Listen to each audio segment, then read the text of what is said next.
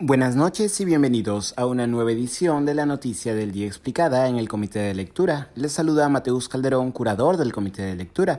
Tras la sesión de Consejo de Ministros celebrada hoy, el gabinete ministerial presidido por Aníbal Torres respondió preguntas de la prensa en una semana especialmente convulsa para las carteras de salud y transportes y comunicaciones.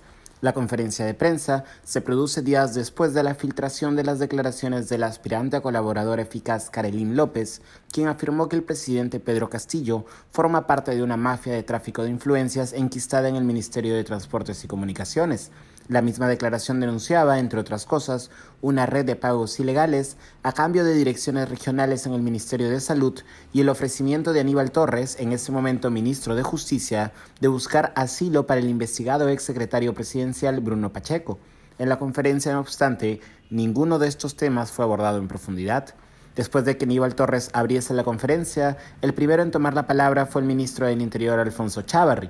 El titular del Mininter se refirió al caso de la madre de la congresista de Alianza para el Progreso, Rocío Torres Salinas, Neri Salinas, quien fuera secuestrada y torturada en los últimos días. De acuerdo con Chavarri, ya hay dos detenidos por el caso y se seguirá investigando el mismo.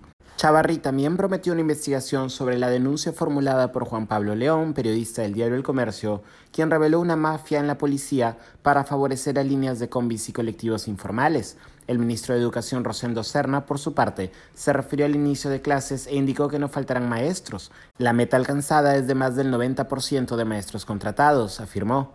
El cuestionado ministro Hernán Condori, de Salud, por su parte, se refirió a la campaña de vacunación contra la COVID-19, indicando que se continuará con la misma política. Ello después de que la semana pasada renunciara la directora de inmunizaciones entre graves acusaciones contra el MINSA sobre el pedido de renuncia que ha hecho el Colegio Médico del Perú. Condori señaló que pronto estará, cito, en un espacio televisivo y explicará con documentos lo que ha encontrado en el sector salud y verán por qué el Colegio Médico pide su salida de la cartera. En otros espacios, Condori ha dicho que existe una mafia en el sector salud.